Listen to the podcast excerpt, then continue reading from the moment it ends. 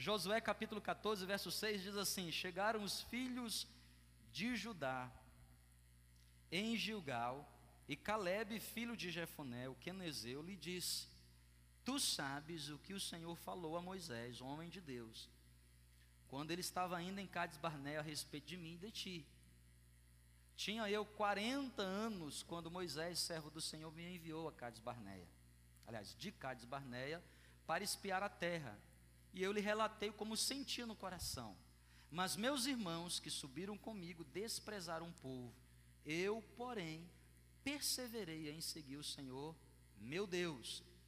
Então Moisés naquele dia jurou, dizendo: Certamente a terra que puseste o pé será tua e de teus filhos em herança perpetuamente, pois perseverar, perseverastes em seguir o Senhor meu Deus. Eis agora, o Senhor me conservou em vida como prometeu. 45 anos se passaram, portanto, agora Caleb tinha 85. Desde que o Senhor falou aquela palavra a Moisés, andando Israel ainda no deserto, e já sou eu de 85 anos. Verso 11, para finalizar, diz assim: Estou tão forte hoje como no dia em que Moisés me enviou. Qual era a minha força naquele dia? Tal ainda agora é para o combate, tanto para sair a ele, quanto para para o que, gente? Voltar. Senhor, nos abençoe na tua palavra, eu te peço em nome de Jesus. Dá-nos aqui um tempo especial de meditação, de aprendizado. Fala conosco, fala conosco aqui de maneira especial. E aquilo que o Senhor começou, completa na nossa vida. Completa para que saiamos daqui edificados por meio da tua palavra. Saiamos daqui, Senhor Jesus, cheios do teu poder. Saiamos daqui, Senhor Jesus, cheios da tua graça. É a minha oração, em nome de Jesus. Amém. Amém, irmãos? Eu não sei quantos aqui estavam quando, há três domingos atrás, que do último domingo foi o primeiro domingo do mês, nós tivemos aqui a nosso culto de Santa Ceia. Tivemos Santa Ceia aqui, eu falei sobre a mesa. Não é? Quem estava aqui domingo passado? Amém? Quem sentou essa semana na, não precisa levantar a mão, né? mas é importante sentar na mesa, viu, irmãos? Senta lá com a família, usa isso, faz isso diariamente. Não é? Mas eu não sei quantos estão lembrados aqui que há três domingos atrás nós começamos uma série sobre pessoas. O quê? Já esqueceu da mensagem, né? Pessoa você lembrou, mas a mensagem você esqueceu. Tudo bem. Pessoas inesquecíveis. Começamos a falar aqui, tomando como base esse texto de Josué capítulo 14. E eu quero hoje aqui, em nome de Jesus, encerrar isso. Eu quero, em nome de Jesus, aqui falar sobre a terceira marca das pessoas inesquecíveis. Eu disse para os irmãos aqui que alguém que se torna inesquecível não é alguém que é qualificado pelo sucesso que tem. Muitas vezes pessoas de sucesso estão também esquecidas. Porque sucesso é passageiro, passa. Você muitas vezes não pode ser lembrado pelo dinheiro que você tem. Às vezes dinheiro é bom para você ser lembrado, né? Você paga um negócio para alguém, só oh, me lembro, mas aquele, daqui a pouco isso passa. O que é que torna alguém inesquecível? Eu falei no primeiro domingo, há três domingos atrás, eu falei lá. A primeira marca das pessoas inesquecíveis, qual é? Quem lembra? Hã? Bem forte, o que é que é? Agora, já que todo mundo ouviu, todo mundo repete qual é? Fidelidade, irmão. Fidelidade. Você quer ser alguém inesquecível? Aprenda a ser fiel. Fidelidade. Não é a tua qualificação que te abre as portas, mas é a tua fidelidade. Eu prefiro andar com gente que não é tão bem qualificado, mas que é fiel, do que os super qualificados que não são fiéis. Em toda corporação, aqueles que crescem não são aqueles que são os mais bem preparados, mas são os mais fiéis. E eu falei aqui para os irmãos de Daniel. Passou Nabucodonosor, Belsazar, Ciro e Dário. E Daniel, mesmo chegando naquele lugar como escravo, permaneceu entre os três primeiros. Por quê? Porque ele era fiel. O que é fiel? Fiel é alguém que permanece compromissado. Alguém que se compromete com algo e permanece compromissado até o fim. Isso é fidelidade. Quando eu assumi a minha aliança com Kelly, eu disse para ela: eu vou ser fiel a você até o fim, até que a morte o separe. Preferência da parte dela, né? Claro, porque eu quero morrer primeiro, né? Jamais. Então, é até o fim, ser fiel. Por exemplo, sabe por que, que muitas vezes nós não conseguimos crescer na vida? Porque nós temos dificuldade de viver fidelidade. Aliás, nós vivemos a era da pós-modernidade. Sabe qual é um dos pilares da pós-modernidade? É a pluralidade. O que, que significa ser plural? Aquilo que é verdade para você não necessariamente é verdade para mim. Nós vivemos a época do relativismo, tudo é relativo. Tudo é relativo. E qual é a consequência do relativo? A consequência do relativo é que eu perco o valor da fidelidade. Nós vivemos a época do descartável. Igreja, por que, que muitas vezes nós não conseguimos crescer como cristão? Porque nós não achamos um lugar onde a gente se identifica e nesse lugar a gente cria fidelidade, permanece compromissado até o fim. Você não pode continuar crescendo se você vive de um lado para o outro, pulando daqui, vai da colar. Tem gente que domingo vem aqui, quarta-feira vai colar, de outro domingo vai colar, e aquele negócio todo, e uma pessoa é um crente, mas não tem nenhuma identidade. Imagina eu lá em casa criando a Sara. A Sara tem nove anos. E os três primeiros anos da Sara, eu entreguei para o Alex cuidar. O Alex cuida bem dos filhos dele, a Dani. Talvez cuida até melhor que eu. Mas aí depois de três anos, eu tirei a, a Sara do Alex e entreguei para a Leidiane, para o Léo cuidar. Que maravilha! Esses dois sabem cuidar de criança. Eles sabem fazer e cuidar de criança. Uma benção. Você que tem, fala com o casal aqui, eles conhecem os atalhos. Benção. Tem quantos, Léo? Três? Está vindo o. O que é isso aqui? Não entendi essa linguagem. Hã? Solta três, é. A patroa falou, tá falado. Quem está entendendo, diga agora. Aí eu peguei a Sara e deixei lá mais três anos com Léo e Leidiane. Oh, o Alex e a Dani cuidam muito bem. Mas o Léo e a Leide cuidam também muito bem. Aí a Sara agora já tem seis anos. E só então eu pego a Sara e levo lá para casa. Bora, menina, lá para casa eu vou cuidar dela. Ó, se eu sou o pai, vou cuidar ainda melhor. Escuta, quem está aqui prestando atenção, diga glória a Deus. Esse negócio vai dar certo? Vai dar certo, gente? Mas o Alex é gente boa. A Dani é gente boa demais. Esses dois aqui é gente boa. Meu pai. E eu sou também gente boa. Mas vai dar certo esse negócio? Não, porque não tem aqui o quesito da fidelidade. Quem está entendendo, diga glória a Deus. Ei, irmão, seja fiel. Seja fiel. Permaneça compromissado até o fim, custe o que custar, aconteça o que acontecer. Permaneça fiel. Sabe por quê? A fidelidade, ela abre portas sobre a nossa vida. Provérbios capítulo 3, a partir do verso 5. Ata a fidelidade no pescoço, porque você achará favor diante de Deus e diante dos homens. No segundo domingo eu falei aqui sobre a segunda marca das pessoas inesquecíveis. Quem lembra? Qual é? Esperança, irmão. Não basta ser fiel, também, também tem que ser uma pessoa esperançosa. Esperançosa. Afinal de contas, a esperança é a última que devia morrer, né? Seja uma pessoa de esperança. Seja uma pessoa vibrante, porque não adianta você ser fiel. Você tem que ser um, uma pessoa que é fiel, mas se mantém na expectativa da esperança. Caleb era assim.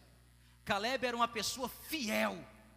A Bíblia diz que ele foi lá espiar a terra prometida, quando voltou, deu um relatório digno de confiança. As pessoas fiéis são dignas de confiança.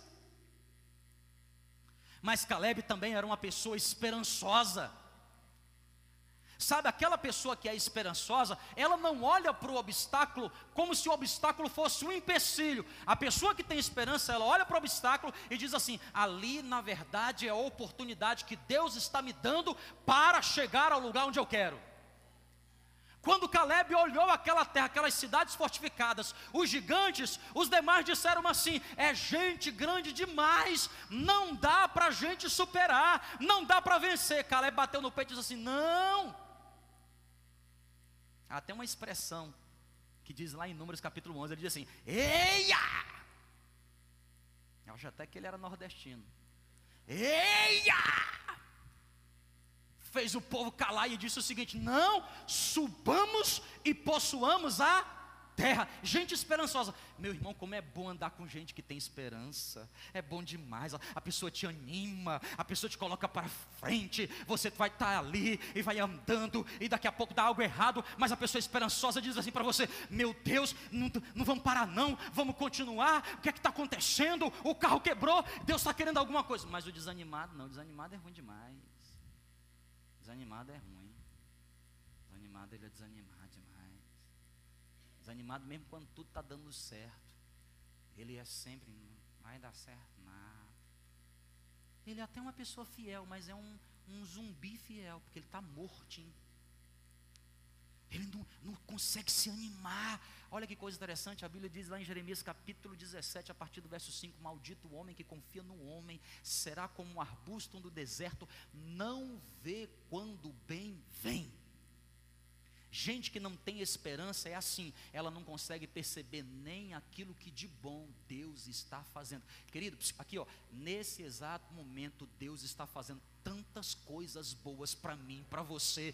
Só nós precisamos perceber. Ah, pastor, mas só não tem ideia essa semana quantos nãos eu ouvi.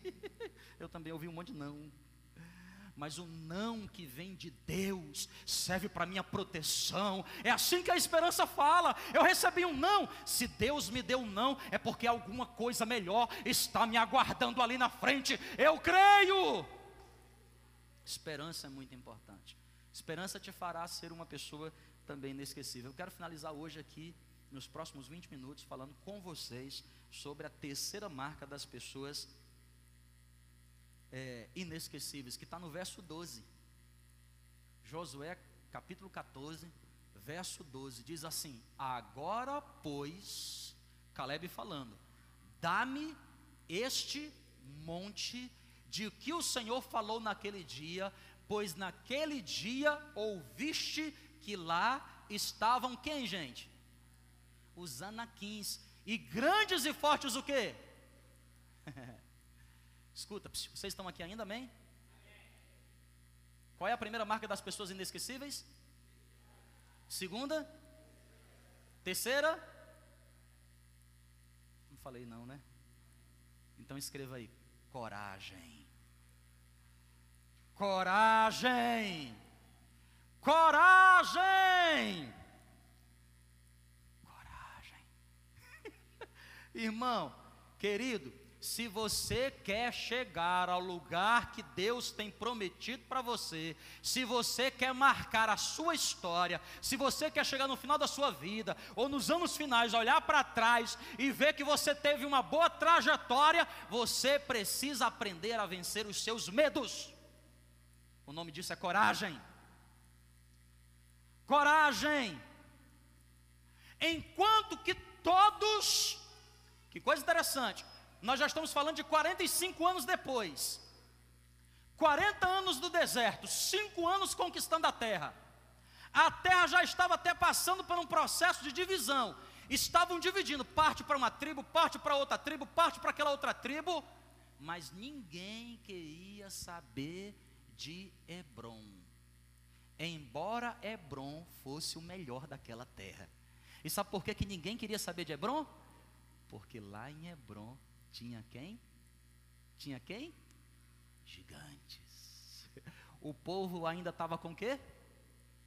Medo.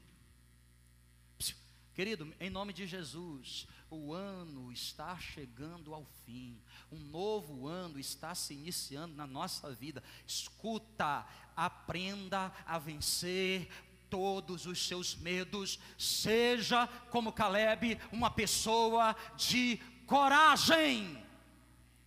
Coragem. Coragem. Coragem significa arriscar um pouco mais. Para você viver o melhor que Deus tem na sua vida, você precisa de coragem. Eu escrevi aqui no, na minha resenha: o que é, que é coragem? Firmeza para enfrentar situações emocionalmente difíceis. Presta atenção, o que é que é coragem? Firmeza. Para quê? Para enfrentar situações que são emocionalmente o quê? Difíceis. Sabe por que, que nós não estamos vivendo ainda o melhor que Deus tem para nós? Você pode até ser uma pessoa fiel. Você pode até ser uma pessoa que tem esperança, porque você é alimentada do Evangelho. Semana após semana, essa palavra te traz esperança. Se você volta nesse lugar porque você tem aprendido princípios de fidelidade. Agora preste atenção: não basta ser somente fiel, e não basta ser somente uma pessoa esperançosa. Você precisa aprender a romper com todos os seus medos. Coragem.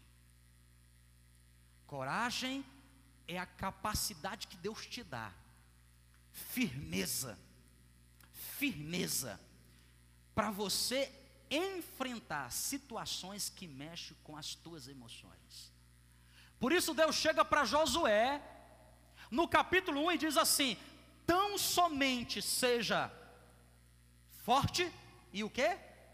Corajoso. Porque há um desafio enorme te esperando, há uma promessa que te aguarda, há um futuro melhor para você alcançar, há coisas maravilhosas de Deus para você viver. Eu fiz a minha parte, a minha parte foi te libertar, te transportei do reino das trevas para o maravilhoso reino do Filho do seu amor. A minha parte é te capacitar, eu te levei para o deserto, te capacitei. A minha parte é te abençoar. Poderiam ser muitos, há muitos melhores que você, há muita gente melhor do que você, mas eu escolhi você. A minha parte é preparar a terra prometida, a promessa está te aguardando, mas existe a tua parte, a tua parte é destronar gigante, a tua parte é vencer os teus medos, a tua parte é se resolver emocionalmente. A tua parte é você olhar mais para dentro de você e proteger a tua mente de tudo que você deve guardar. Guarda teu coração, de, porque dele procedem as fontes da vida. Coragem, coragem. Coragem, meu irmão, coragem. Você quer viver coisas novas do Senhor? Coragem para ter novas atitudes. Coragem. Caleb era uma pessoa corajosa. O verso 12 é impressionante, ele diz assim: ó, ei, ô Josué, me dê essa terra, porque essa terra é a terra da minha promessa. O Senhor falou naquele dia: ouviste que lá estavam quem? Os gigantes eu não tenho medo, estou tão forte hoje quanto há 45 anos atrás, tanto para ir quanto para voltar. Se vocês quiserem ir comigo, vocês vencerão, mas se vocês não quiserem ir, eu vou sozinho, porque a minha coragem não vem de mim, a minha coragem tem como base Cristo Jesus. Foi o que, foi o que Davi fez, irmão. Agora olha que coisa interessante: Davi destronou um gigante Caleb ele destronou no plural gigantes. Davi destronou um gigante no campo de batalha, fora da sua terra. Caleb destronou o gigante de trás das suas fortalezas. Presta atenção: uma coisa é você conquistar, vencer um gigante no campo da batalha, os despojos são um. Outra coisa é você destronar o gigante lá no campo de batalha dele, lá na fortaleza dele. Sabe por quê? Porque é a lei da batalha, aquilo que vence leva consigo os despojos. Caleb diz assim: Eu vou é para lá. Ninguém quer ir para essa cidade, ninguém quer ir para o monte, eu vou é para lá. Sabe por quê? Porque enquanto vocês vão ter que trabalhar para edificar a cidade, eu vou vou ficar no bem bom, porque eu vou mandar aquele gigante tudo embora e ainda vou usufruir do que eles têm lá. Isso aqui é gente de coragem, irmão. Eu escrevi algumas coisas aqui para a gente meditar aqui nessa noite, em nome de Jesus. Coragem. Você precisa aprender a ser uma pessoa de muita coragem. Primeiro, primeiro, quem está aqui ainda, diga amém. Primeiro, coragem para obedecer. Só obedece quem é corajoso. Porque toda obediência exige de mim e de você coragem. Coragem. Toda obediência. 45 anos atrás, quatro décadas antes, Deus disse assim: ó, vai e possua a terra. Caleb disse assim: eu vou para lá, vou agora. Eu vou agora, porque Deus falou, se Deus falou, está comigo. Sabe por que você tem coragem para obedecer? Porque obedecer é dar um passo sem ter chão Para ti o quê? Sustentar. Obediência que funciona com Deus é obediência em fé. Deus chega para Noé e diz assim: constrói uma arca. Constrói o quê? Um barco. Ô, ô Deus, eu sou agricultor, sei construir barco não. Constrói, está aqui o projeto. Assim, assim, assim, assim. Por que, que eu vou construir? Porque vai chover. Vai o quê? Chover. Que é isso? É umas águas que caem do céu. Ah. E a Bíblia diz que Noé em tudo obedeceu. Obediência em fé exige coragem, irmão.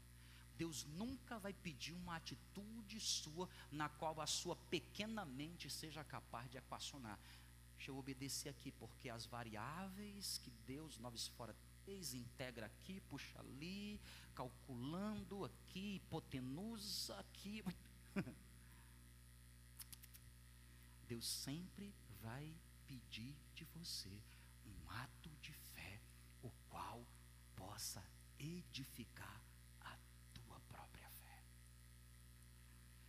Em quesito de obediência, em quesito de obediência, entenda, para Deus, todo dia é uma nova oportunidade de você aprender a obedecer.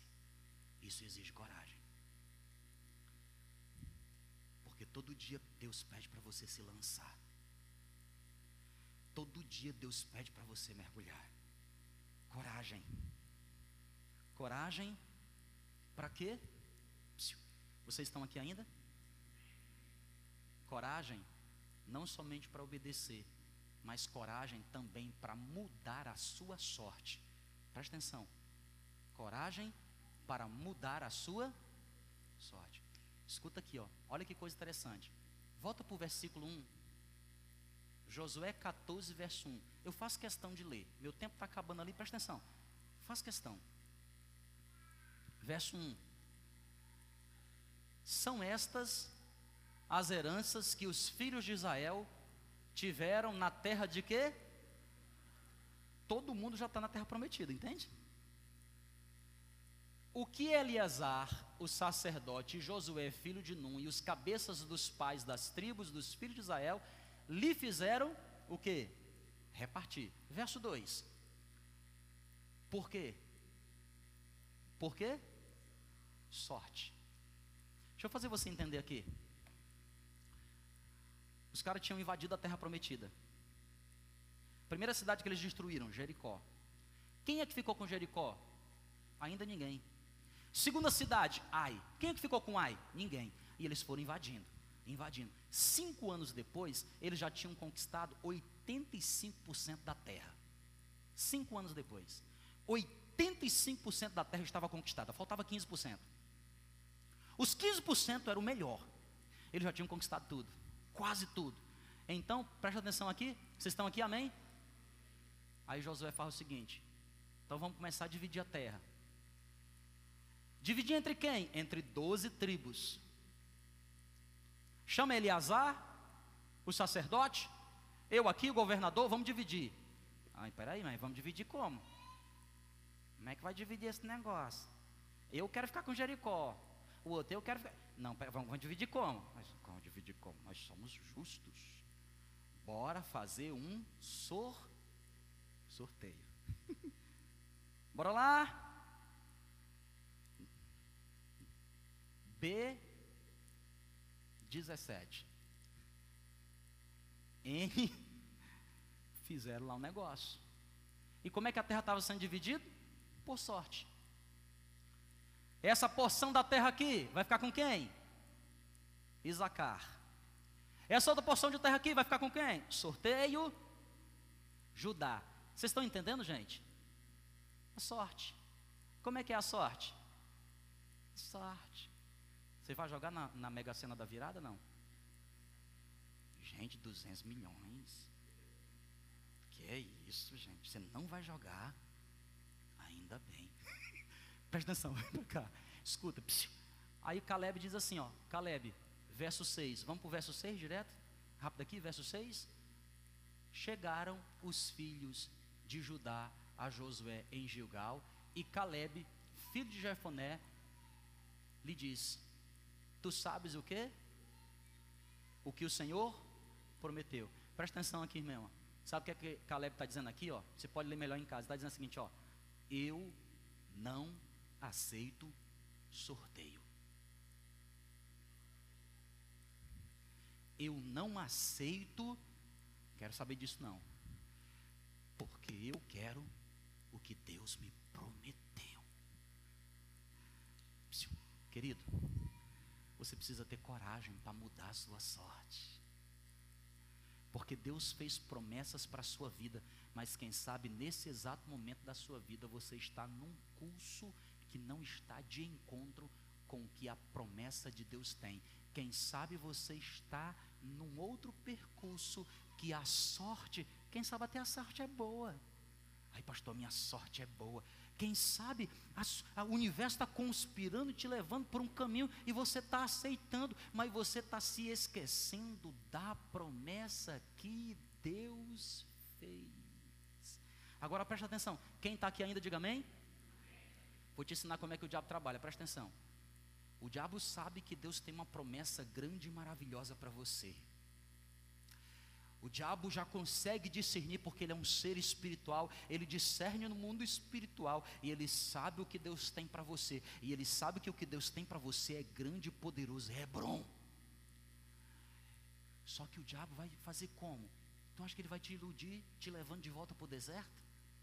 Tu acha que ele vai te iludir, te levando de volta para Egito, para o mundo? Ele vai te levando te mostrando coisas boas. E quem sabe a vida está até te conduzindo para coisas boas e você diz assim: olha, está dando certo, está até melhorando, as coisas estão ficando. Olha, mas você precisa discernir se esta é a promessa de Deus para a sua vida, mesmo que seja bom. Irmãos, todo mês chega na minha caixa de e-mail tanta coisa boa.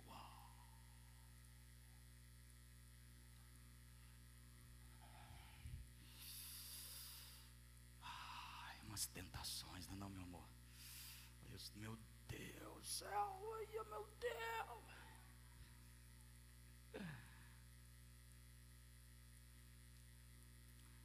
Porque uma coisa é Deus te provar no deserto. Lá você não tem nada. Lá você tem que comer o maná que desce do céu, porque não tem outra coisa. Você come o maná que desce do céu, ou então come areia. Então quem está no deserto não tem opção. Ser provado por Deus no deserto é fichinha. Ai, eu estou no deserto, no vale. Ei, filho, fichinha, é vestibular. Fica tranquilo, você faz demais. Chegará o momento em que as portas dos céus vão se abrir chegará o momento em que as coisas vão acontecer. Escuta, a aprovação de Deus na época da abundância é pior do que a aprovação de Deus na época do deserto. Porque lá na abundância você tem múltiplas escolhas. E a gente gosta de escolher frequentemente aquilo que não é de Deus, porque nós não buscamos e nós não entendemos a promessa do Senhor. Caleb bateu no peito e disse assim: Nada de sorteio sorteio o que vocês quiserem. Nem põe meu nome. Mas por que, Caleb? Tu vai ficar sem nada? Tu é levita? Que não tem terra? Não. Por quê? Porque Deus fez uma promessa para mim. E a minha promessa é Hebron. É para lá que eu vou. Eu vou escrever a minha própria sorte. Isso é coragem, amigão. Coragem. Vocês estão entendendo? Coragem. E isso nos leva inevitavelmente a um terceiro tipo de coragem. Coragem, primeiro para quê? Para o quê? Obedecer. Segundo, para o quê? Mudar a sorte. E terceiro, coragem para confiar. Coragem para confiar. Coragem para confiar que aquele que prometeu também é fiel para cumprir. Você quer marcar a sua história? Você quer ser uma pessoa diferente? 2019 está se aproximando. Um novo ano, um novo tempo. Mas não adianta só Deus usar pessoas para profetizar. Nós precisamos usar isto, olhar para nós e mudarmos. Fidelidade, esperança. E o que, igreja? Coragem. Coragem. Porque Deus tem coisas maravilhosas te aguardando. Quem crê nisso aqui, diga glória a Deus. Então vamos ficar de pé, juntos. Em nome de Jesus.